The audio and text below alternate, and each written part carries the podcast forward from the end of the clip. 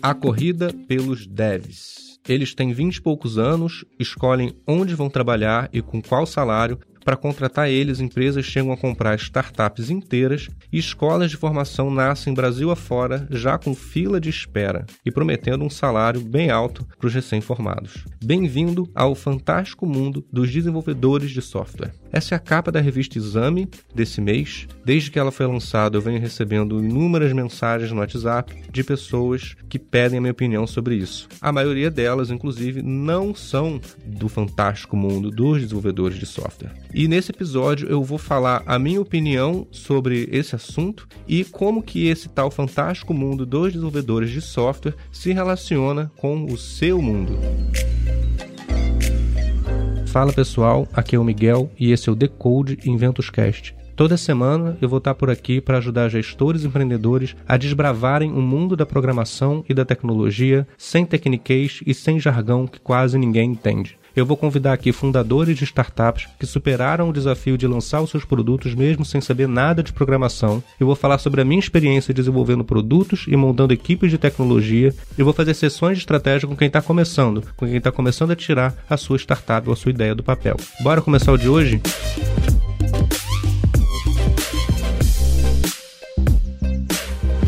Então, aqui nesse primeiro episódio, temporada de caça aos devs, a gente vai. Eu vou fazer primeiro um, um resumo da matéria, destacando ali os pontos os pontos-chave é, e, e, enfim, passando uma visão, uma visão geral. É, depois eu vou entrar numa questão específica da matéria sobre o tamanho do problema que causa para a economia brasileira o fato de nós não termos desenvolvedores sendo formados na velocidade que a economia precisa.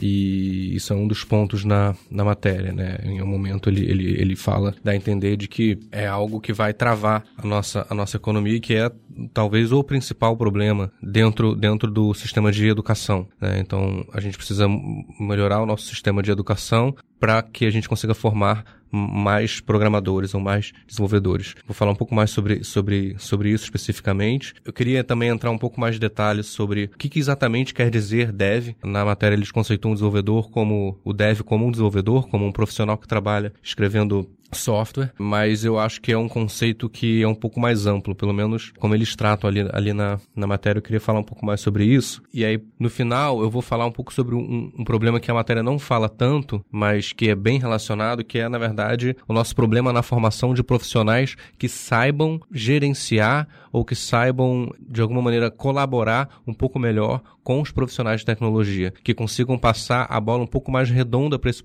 profissionais de tecnologia. Eu acho que nós temos um gap aí, e talvez até mais sério do que exatamente a formação de profissionais de tecnologia. Mas, entrando assim, concordando com, com, com alguns dos pontos da revista, é assim uma dificuldade de você achar bons programadores. Então, eu vou falar um pouco, um pouco mais sobre essa dificuldade. O assédio é real, vou mostrar alguns exemplos de, de assédio que os programadores sofrem, que eu mesmo sofro, para você ver mais ou menos como é que é isso e, e, e se colocar no lugar de um profissional que está trabalhando com você e sofre esse tipo de assédio, né? E que, e que respostas ele, ele poderia ter para, enfim, não, não, não se, se não, for, não, não ser seduzido por esse tipo de assédio e continuar trabalhando no seu negócio, né? A própria matéria fala que a área de tecnologia é a área que mais tem rotatividade de profissionais, né? O cara estava na empresa A, ele sai para a empresa B, sai para empresa C em poucos meses. É, e por último, eu vou dizer como é que eu faço, né? E como é que você pode fazer para literalmente competir de igual para igual com o Google na hora de você contratar um time de tecnologia. Como é que você pode convencer um cara que está sendo assediado pelo Google a trabalhar com você ao invés de trabalhar no Google dentro de todas as restrições que esse mercado de profissionais de tecnologia impõe para empreendedores e gestores brasileiros?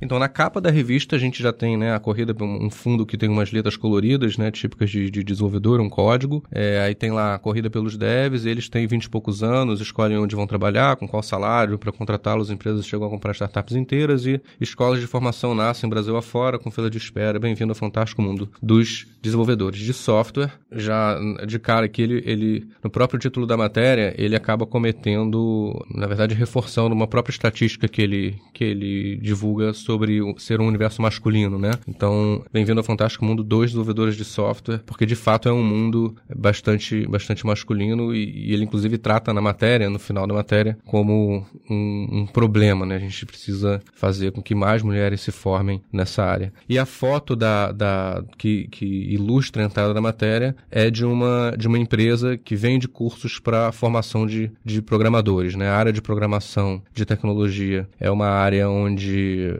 muitas vezes você não precisa ter um diploma universitário, uma chancela de algum país ou de alguma instituição para você ser contratado, justamente por conta da alta demanda, e vem se proliferando uma série de, de empresas que vendem cursos de seis meses, um ano, dois anos, e prometem que ao final desse curso você vai ter um salário maravilhoso numa empresa maravilhosa e vai ficar rico mais rápido sendo programador do que fazendo eventualmente alguma outra área de formação que você tenha feito antes. E na chamada, embaixo da matéria tem, é, tem a fala, né? É, o Brasil precisa de centenas de milhares de desenvolvedores de software para competir no mundo cada vez mais digital. A escassez faz com que eles escolham onde trabalhar e quanto ganhar. Então é uma matéria que vende um pouco essa ideia de que o, existe um, um fantástico mundo dos desenvolvedores de software e que é um, um, uma área que, se você quer ganhar ganhar dinheiro, você deve urgentemente mudar para ela. Ele começa a matéria contando a história de, um, de um, uma pessoa que estava recrutando um estagiário e ele recusou uma oferta de 12 mil reais com carteira assinada e muitos benefícios para ser efetivado. E esse rapaz, ainda além de ter rejeitado o convite, ele ficou ultrajado com a proposta. Então a matéria já começa contando essa história. Depois ele fala né, que os devs são os chamados desenvolvedores de software e se eles não vão às empresas, as empresas vão até os devs. E ele comenta, por exemplo, da Movile, né, a empresa fundadora do iFood, da Play Kids, uma empresa avaliada em mais de um bilhão de dólares, que está abrindo escritório em diversas cidades para conseguir recrutar devs em polos regionais de inovação. Essa é uma estratégia que algumas empresas é, maiores estão fazendo. É, a matéria fala desse, desse déficit no número de, de devs disponíveis no mercado e o número de vagas querendo contratar devs. E depois começa a falar sobre o assédio não só de empresas brasileiras, mas também de empresas de fora fora e cita casos de brasileiros que trabalham para empresas de fora e que ainda assim são assediados continuamente por empresas brasileiras e também por empresas de fora. Nos Estados Unidos, por exemplo, o déficit é até maior do que aqui no Brasil e as empresas americanas muitas vezes estão resolvendo esse déficit contratando profissionais no Brasil que às vezes se mudam para os Estados Unidos ou estou dando o exemplo dos Estados Unidos, mas Israel, países da Europa também tem a mesma situação, né? ou se mudam para esses países ou acabam trabalhando aqui do Brasil mesmo, mas recebendo é, em moeda estrangeira em dólar, em real, o que aumenta ainda mais a dificuldade das empresas brasileiras de competirem com as de fora, por conta de, da questão do câmbio. Né? Um câmbio de cinco reais significa que você pode é, receber um salário baixo nos Estados Unidos e que no Brasil, por conta do câmbio, se torna um salário bem mais alto. Aí a matéria começa a comentar sobre essa virada de chave. A tecnologia, durante muitos anos, e eu no início da minha carreira, é, eu vivi exatamente isso. Eu entrei na área de tecnologia na área de suporte. Eu dava suporte técnico, né? Então as pessoas tinham uma dúvida sobre como é que usava o Excel, elas me ligavam e eu explicava para elas. As pessoas tinham uma dúvida como é que usava a impressora, elas me ligavam e eu explicava para elas. E houve uma, uma migração dessa área de suporte suporte para uma área mais estratégica. Os profissionais de tecnologia começaram a, a não só atender as demandas de suporte, como a criar sistemas que é, diminuíam a quantidade de dúvidas que apareciam ou que automatizavam processos que faziam com que aquela dúvida nem é, fizesse mais sentido de existir. Então eles começaram a, a entrar um pouco mais dentro da operação e isso deu para eles um protagonismo que antes não existia. A área de suporte, como o próprio nome diz, é uma área de suporte, é uma área que não é estratégica para o negócio. E o profissional de tecnologia, ele ao longo do, do, desde os anos 80, principalmente com a popularização da internet, né, ele migrou de uma área que era uma área de suporte foi para uma área que é uma área de estratégia, ou pelo menos as empresas que fizeram essa transição, que transformaram a tecnologia em algo mais estratégico, elas venceram as as outras, né? Elas são hoje as empresas mais valiosas do mundo, são aquelas que conseguiram colocar a tecnologia na estratégia do negócio a ponto de, de fato, serem empresas de tecnologia. E há, de fato, um, um muita gente que, que argumenta que todas as empresas vão acabar sendo, em algum nível, empresas de tecnologia. Então a matéria ela, ela fala dessa, dessa transição, né, onde o, desenvolver, o, o profissional de tecnologia deixou de ser suporte e passou a ser, às vezes, um criador de receita com os canais eletrônicos de distribuição e venda online, passou a ser um diminuidor de custos, né, quando tinha um processo manual que pode ser feito de forma automática. E essa transição, ela não foi acompanhada na velocidade de formação de mais profissionais de tecnologia para atender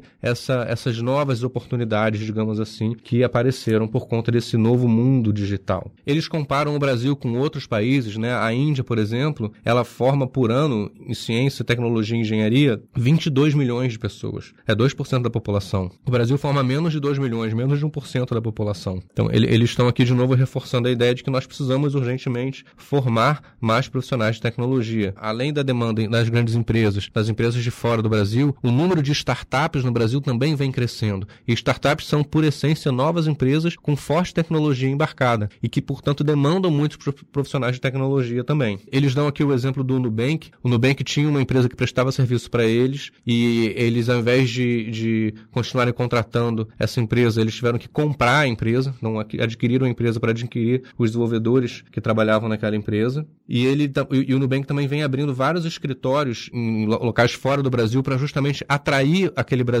aquele programador brasileiro que se destacou muito aqui, arrumou um emprego fora, mas sente uma, uma vontade de criar algo que tem impacto no Brasil, que é onde ele nasceu. Então tem muitos programadores brasileiros por aí afora com esse desejo. E o Nubank vem aproveitando isso e, e, e recrutando esses profissionais, que são profissionais de excelência, que não estão mais no Brasil, mas têm vontade de trabalhar com empresas brasileiras. Eles reforçam né, essa tese de que o programador brasileiro é mais barato que o americano, então é mais interessante para uma empresa americana contratar um profissional brasileiro. Né, um profissional americano está ganhando é, 110 mil dólares, um programador americano, por ano, enquanto no Brasil você consegue contratar um programadores no mesmo nível que ganham 11 mil dólares. Né? É uma diferença muito, muito, muito, muito, muito grande. E isso é uma coisa que está acontecendo bastante, tem aumentado bastante. Empresas de fora é, assediando os profissionais aqui no Brasil e contratando eles remotamente mesmo, que é o melhor dos mundos é, para o próprio programador, muitas vezes, na opinião dele, e também para a própria empresa. Os países que mais atraem os desenvolvedores brasileiros são justamente Estados Unidos, Canadá, Portugal, Alemanha.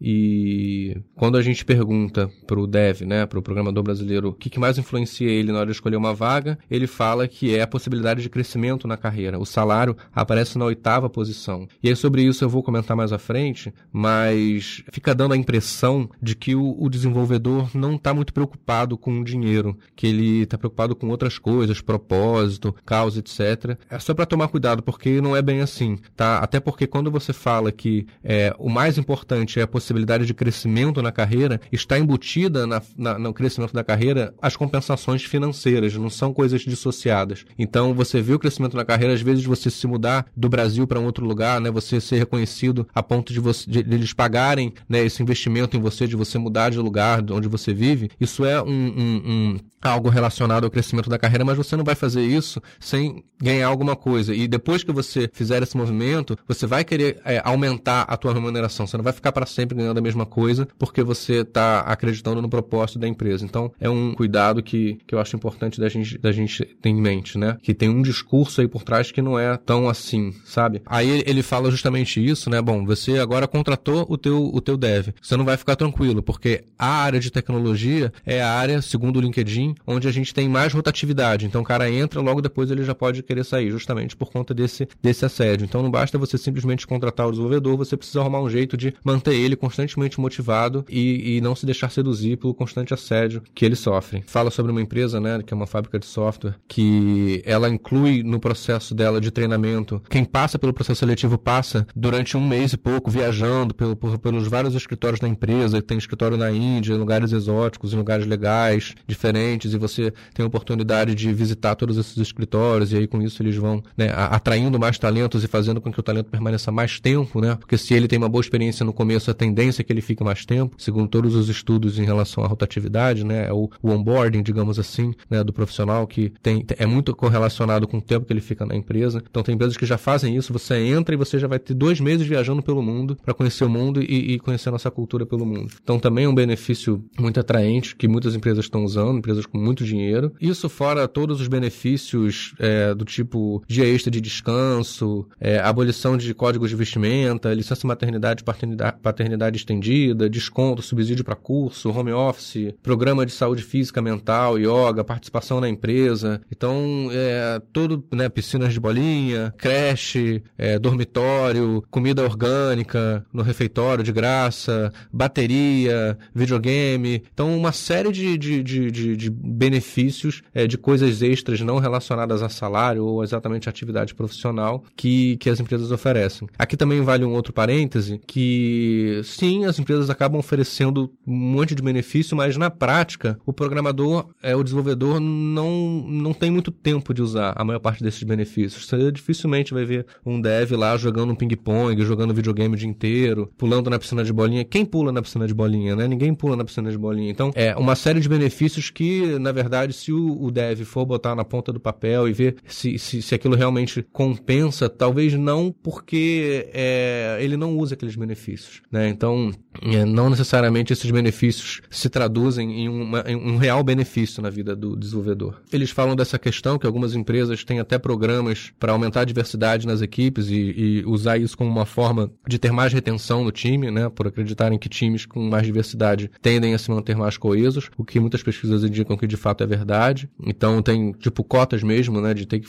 ter que contratar tantas mulheres, ter uma proporção de mulheres e homens razoável, o que acaba sendo um desafio, né? Para o gestor dessa área, porque é um território masculino, né, em, em relação a, a, aos formados e a própria força de trabalho que existe. E aí começa a entrar nos problemas, né? Então, por que, que a gente tem esse problema? Entra aqui a questão da formação, da formação básica. Fala que, na verdade, a gente tem um problema na, na, no ensino básico e os profissionais, quando chegam na faculdade, levam esses problemas que, na verdade, surgiram no ensino básico. Eles citam um, um, uma fala interessante do Tim Ryan, que é o presidente da Price, uma consultora, da consultoria americana, e ele fala que ele, ele, na verdade, ele não acha que todo mundo tem que programar. Ele não acha que, por exemplo, a, a programação deveria estar nas escolas e que todas as pessoas deveriam saber programar. Eu acho isso, isso interessante porque é algo que pode parecer estranho, mas eu concordo. Ele, eles terminam a matéria assim, tá? Termina a matéria com o Ryan dizendo isso e dizendo que as pessoas não vão precisar todas se tornarem programadoras, mas que, por outro lado, o analista de operações, o analista financeiro, médico, advogado, todas as profissões vão ter que conhecer mais sobre tecnologia do que se conhece hoje, mas não necessariamente vão ter que conhecer a ponto de se tornarem devs. Então termina a matéria com isso.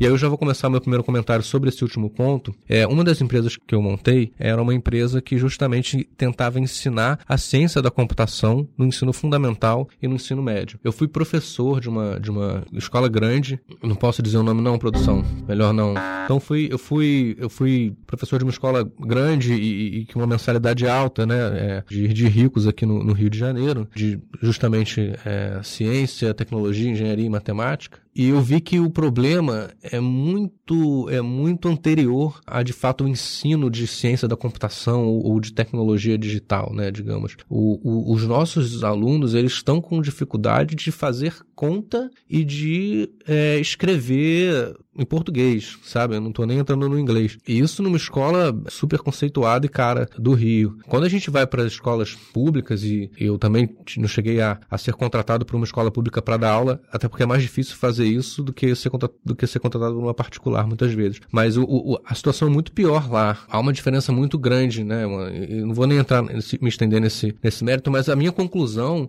foi um negócio que foi um fracasso. Eu botei dinheiro, botei tempo e perdi, o negócio quebrou. E eu mudei muito uma crença minha. É, eu acho que, na verdade, o problema do ensino básico é o ensino de português e matemática. É, a minha opinião é de que a gente tem que fazer os alunos saírem num nível muito, muito próximo, né, de todos eles no Brasil saírem com um nível muito próximo de proficiência em, em, português e matemática, e isso já resolve muita coisa, entende? Então, botar a ciência da computação e, e outras coisas ali para competir com, com português e matemática, eu acho que vai acabar atrasando muito o atraso enorme que a gente já tem na formação dessas duas competências assim elementares, que é realmente a matemática, você conseguir fazer conta, entender o mundo de uma forma um pouco mais numérica, contas básicas, somar, multiplicar, dividir, e você conseguir se comunicar escrever, concatenar suas ideias. Então eu não eu, eu concordo porque eu não acho que a ciência da computação, a, a programação, que é na verdade um ramo da matemática, uma matemática um pouco diferente, mas é um ramo da matemática,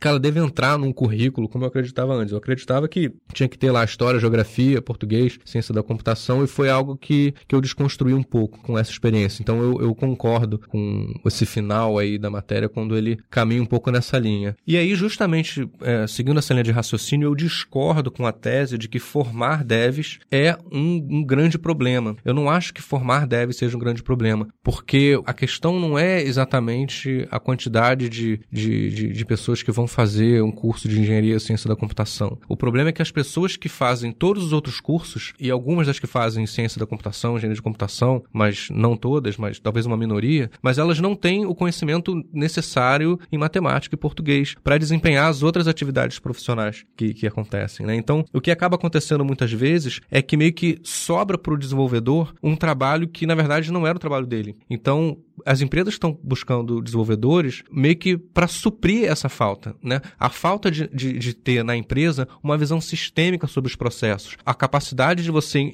ver um, um processo manual e, e, detectar uma oportunidade de automatizar ou de melhorar aquele processo. E essa forma sistêmica de enxergar as coisas é algo muito, muito trabalhado nos profissionais de tecnologia. O trabalho deles é transformar a compreensão das pessoas sobre determinados sistemas em sistemas reais, mas não é necessariamente é, fazer a concepção desses sistemas. Mas como os outros profissionais não têm essa capacidade e, e às vezes até quando tem, não conseguem comunicar isso direito para o desenvolvedor, o que, que a empresa faz? É muito melhor eu contratar o desenvolvedor para ser o meu analista de operações do que eu contratar um analista de operações que vai ficar, é, que não vai conseguir ter a produtividade de um desenvolvedor, porque ele não vai conseguir ter uma visão sistêmica e não vai conseguir melhorar um processo e fazer cada vez melhor aquilo que a minha equipe de operações precisa. Então, eu acho que antes do problema ser a formação de mais desenvolvedores, na verdade, é a capacidade das outras áreas, dos outros profissionais conseguirem se relacionar melhor com os desenvolvedores e, na verdade, terem uma formação até básica melhor. Porque quando a matéria fala dos devs, né, temporada de caçar os devs e tal, o que está por trás desse termo dev, na verdade, não é só o fato do cara sentar e escrever código, entende? É essa capacidade, esse raciocínio crítico para você olhar o processo e melhorar o processo. As empresas não necessariamente precisam de mais devs, elas precisam de mais pessoas capazes de pensar sistemicamente o negócio. Ao invés de contratar um analista de operações, ela contrata um dev para melhorar o sistema. E é muito melhor, na verdade, na minha opinião, você desenvolver no analista de operações a capacidade de pensar sistemicamente sobre o seu negócio do que você gastar uma fortuna com um dev no mercado que tem uma alta demanda de devs. Então, eu, eu acho que o problema passa muito mais pela capacidade de visão sistêmica do que propriamente pela contratação do dev. E aí, entrando especificamente no detalhe do, do, dos devs. O profissional que é bem pago, e aí na, a matéria cita vários exemplos, né? São exemplos, na verdade, que mostram que isso não é uma regra, tá? Você não vai fazer um curso de programação e sair ganhando 12 mil reais. Você não vai fazer isso. Assim como você não vai, na Mega Sena, comprar um, um, um título e o bilhete vai ser premiado. Por mais que alguém faça uma matéria mostrando todos os campeões da Mega Sena dos últimos anos. Então a matéria, ela traz várias exceções para tentar comprovar uma regra de que todo programador é rico ou vai ficar rico. Isso não, não necessariamente é verdade, tá? Um programador júnior, que é o cara recém-formado, ele vai ganhar 2, 3, 4, 5 mil reais por mês. Um cara pleno vai ganhar 5, 6. E um sênior vai estar tá ganhando 10, 12. Pode estar tá ganhando um pouco mais, pode. Mas é, é, é, por aí, né? Não é, não é assim, nada. nada tem, tem profissões que pagam melhor, tem profissões que pagam pior. E o que define, na verdade, o quanto ele vai ganhar, não é o fato dele ser programador, é ele ser uma pessoa, né? Ser um profissional é, dedicado, que estuda, que é produtivo que está pensando sistemicamente como melhor o problema. E por acaso, muitos programadores têm essa visão, mas nem todos têm. E os programadores que não têm essa visão, eles não são bem remunerados. Tem programadores que ganham mal. E muitas vezes eles ganham mal por eles não acrescentarem tanto valor ao negócio como um programador que ganha bem. Isso não vale só para a área de tecnologia. Qualquer profissional de qualquer área, se ele tiver conseguido encontrar oportunidades de melhorar a eficiência da empresa, de trazer mais receita para a empresa, ele tende a ser melhor remunerado. Então eu, eu, eu penso que as empresas deveriam estar estar mais preocupadas em trazer essa visão sistêmica para toda a companhia do que propriamente ficar contratando um monte de dev e muitas vezes não saber nem como gerenciar esses devs direito. E em relação aos devs, eu acho que você não deve acreditar nesse conto de fada, porque isso não necessariamente é verdade. A carreira de desenvolvedor tem vários problemas, é estressante, exige muito estudo, muita dedicação, ficar olhando uma tela com códigos e contas matemáticas por muitas horas. Então, não é assim essa visão de mundo perfeito. Em relação aos benefícios, eu já falei, você não fica usando todos aqueles benefícios, você dificilmente vai pular na piscina de bolinha, dificilmente vai jogar ping-pong, dificilmente você vai ficar jogando videogame longo, ao longo do seu dia de trabalho, mas tem essa questão da, da uma vantagem que muitos desenvolvedores veem, que, mas é preciso tomar cuidado, que é a do home office. Né? Home office que na verdade é o Word Office, né? Muitos, muitos chamam. É, isso às vezes é uma pegadinha porque você acaba não tendo que trabalhar oito horas por dia dentro de um escritório, mas você trabalha muito mais horas por dia em qualquer lugar. Porque em qualquer lugar que você esteja, você pode estar trabalhando. Então é uma pegadinha que você pode parecer que está ganhando bem, mas na verdade, ao invés de trabalhar oito horas, você está trabalhando 16 horas por dia e você não necessariamente está ganhando o dobro do que você deveria. Então eu acho que essa matéria ela pode criar um mundo muito fantasioso, até porque ela, ela é, um, é um dos objetivos dela, né? Ela quer que as pessoas queiram se tornar desenvolvedores e, enfim, contratem uma escola para isso, ou façam isso autonomamente, mas é, há muito interesse das empresas de que tenham mais desenvolvedores formados, mas eu acho que o ponto principal, antes de formar mais desenvolvedores, talvez seja fazer com que as outras áreas tenham uma visão mais sistêmica e que com isso dependa menos dos desenvolvedores para conseguir pensar em soluções melhores e fazer essas soluções se tornarem realidade. Eu não estou dizendo que você não precisa de desenvolvedor, você pode realmente chegar a um ponto onde você precisa contratar uma pessoa que vai escrever um código em Java que calcule tal coisa usando um determinado algoritmo, tá? Isso é uma, uma, uma coisa que você pode precisar. Se você realmente precisa desse cara, o que, que eu acho? Eu acho que equivale a rasgar dinheiro você contratar um desenvolvedor para fazer uma atividade super técnica como essa, sem você ter a capacidade de gerenciar e de motivar esse cara. A menos que você esteja contratando um freelancer ou alguém para fazer alguma coisa mais banal para você, mas ainda assim, vou contratar um freelancer, eu tenho que saber exatamente o que que ele vai me entregar e eu tenho que saber como que eu avalio se o que ele está me entregando tem qualidade e qual é a qualidade e se eu posso usar e como é que eu, como é que eu altero, entende? Então, antes de você contratar um dev, mesmo que você resolva contratar um, eu acho fundamental você dominar ou você conhecer alguns conceitos, alguns significados para que te dê a capacidade de entender o trabalho desse dev, né? Você contratar o dev, pagar uma hora caríssima, como a gente viu na matéria, para um profissional onde você sequer é capaz de entender se o que ele está fazendo é certo, ou de você conseguir conversar com ele sobre o que ele está fazendo, eu acho que não é um bom investimento. Eu acho que antes disso você precisa entender o linguajar, se colocar no lugar, saber como é o trabalho, conhecer um pouco mais sobre esse mundo, esse fantástico mundo dos devs, que a gente está vendo aqui nem é tão fantástico assim, para entender é, um pouco melhor como é que você pode cobrar ele, como é que você vai manter ele motivado e acreditando no seu negócio. Ainda tem muito gestor, que pega um papel de pão, faz um rabisco qualquer, entrega na mão do dev e acha que aquilo é uma especificação de sistema. Ainda tem muito gestor que manda um documento no Word com 500 páginas, um monte de print de tela de slide e uns tópicos embaixo, mal estruturados e que às vezes não são coerentes entre si e acham e, que, e, e pedem que em uma semana o, o sistema esteja pronto. E depois de uma semana fica enchendo o saco reclamando. E todo dia fica enchendo o saco reclamando, interrompendo, entendeu? Ainda acontece isso. Equipes que não usam sequer um método ágil, não usam Scrum, não, não usam repositório, não tem reuniões de, de, de, de alinhamento entre o time. São coisas básicas, elementares, e que vão fazer os desenvolvedores brasileiros saírem do Brasil e trabalharem para empresas de fora que são muito mais bem organizadas, ou pelo menos estão preocupadas com isso. Uma empresa de fora que contrata um time de desenvolvimento no Brasil é uma empresa que sabe como motivar esse time, que sabe como gerenciar esse time, que não está gastando dinheiro à toa. Então as empresas e os gestores que contratarem pessoas de tecnologia precisam ter isso em mente. A dificuldade de achar desenvolvedor é real, é muito difícil. E, e, e o assédio é real também. Eu estou falando aqui assédio no sentido não de assédio moral, coisa do tipo, é assédio no sentido de da quantidade de recrutadores de empresas que abordam profissionais de tecnologia, desenvolvedores, né, para tentar contratar eles. Eles são muito assediados nesse sentido, né, num bom sentido.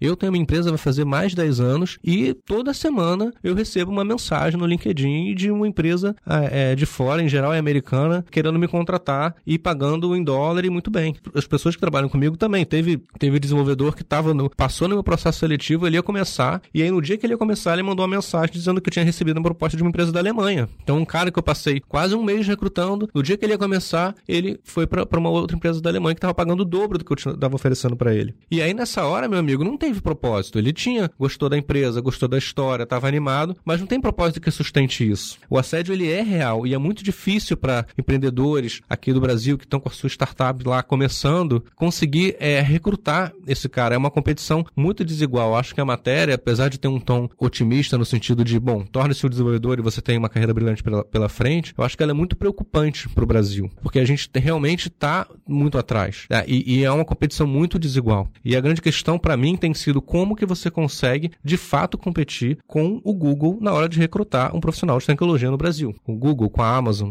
e com a, com a Apple, porque é isso que a gente vai ter que fazer. Qual é a abordagem que eu tenho para isso? Eu tenho feito o seguinte, eu contrato um desenvolvedor júnior que está terminando a faculdade ou no meio da faculdade, mas está muito afim de aprender uma tecnologia nova e colocar em prática alguma coisa mais teórica que ele vem aprendendo. Eu contrato ele, ele vira estagiário ou a carteira assinada, não importa, depende do modelo, mas eu contrato um cara júnior que quer muito aprender e eu contrato por hora um mentor para ele, um desenvolvedor sênior, muito experiente, que muitas vezes ele quer ajudar um cara júnior a avançar na carreira tá? Eu pago um valor hora caríssimo pro mentor, ele dedica algumas horas por semana e vai ensinando esse meu programador júnior a criar o sistema que eu estou especificando. É claro que eu especifico os sistemas muito bem, eu sei rigorosamente tudo que tem que ser feito em cada tela, é, não do ponto de vista tecnológico ou técnico, mas do ponto de vista do, do, do sistema em si. Eu tenho a visão bem clara do sistema. Eu tenho um cara júnior que está usando essa minha, esse meu sistema para aprender como se transforma uma especificação num, num um projeto real e eu tenho um profissional sênior que vai meio que dar os caminhos para o cara avançar tecnicamente. E ao longo do processo, eu assistindo isso, aprendo também. Então eu aprendo a como ensinar para um desenvolvedor mais júnior, eu aprendo sobre a tecnologia que está sendo ensinada, eu aprendo sobre o meu próprio produto e eu consigo, de fato, ir formando uma equipe. Eu não acredito mais numa, numa ideia de você já montar um Dream Team do zero, né? Eu acho que você vai ter que sempre construir um time e, de preferência, esse é, é, é a minha preferência profissional profissional, contratando profissionais júniores no começo e, e, fazendo eles crescerem com você, né? principalmente nesse mercado de tecnologia que tem essas restrições todas, essa competição toda. Então eu vou dar oportunidade para um cara júnior aprender muito rápido e usando é, um caso real, tá? Eu vou remunerar ele bem é, e eu vou dar oportunidade para um profissional mais sênior de ajudar um profissional júnior, que ele já foi um profissional júnior, a avançar na carreira. E com isso eu consigo criar um modelo mais sustentável. Então, resumindo, a demanda por devs é muito alta. O principal problema do Brasil não é a falta de devs. Você, antes de sair contratando um dev e pagando uma fortuna por ele, você deve entender exatamente como você vai se relacionar com ele, como é que você vai explicar para ele o seu negócio, o que, que ele tem que fazer e como é que você vai avaliar a qualidade da entrega dele. E por último, como é que eu tenho feito hoje? Eu contrato um cara júnior, eu pago um mentor mentor por hora para ajudar ele, eu especifico muito bem o sistema e eu garanto que ele está entregando com a qualidade que precisa e que eu estou aprendendo junto com eles no processo. Esse foi o Decode Inventus Cast o Decode é um projeto da Inventus Education e esse episódio contou com o apoio da Fábrica de Startups. Além de fomentar a inovação aberta, conectando grandes empresas com startups, a fábrica promove uma série de eventos de empreendedorismo com uma curadoria bem bacana e, na maior parte das vezes, gratuitos. Eu mesmo marco presença em muitos deles. Para conferir a agenda, dá uma olhada no Insta, FabStart, ou no site www.fabricadestartups.com.br. E se você curtiu o que ouviu aqui, não seja fominha, divida com seus amigos. Se você não curtiu, divida do mesmo jeito, vai que eles têm uma opinião diferente da sua. Valeu por passar esse tempo aqui comigo, espero que tenha sido produtivo, que você tenha gostado. Semana que vem tem mais. Valeu!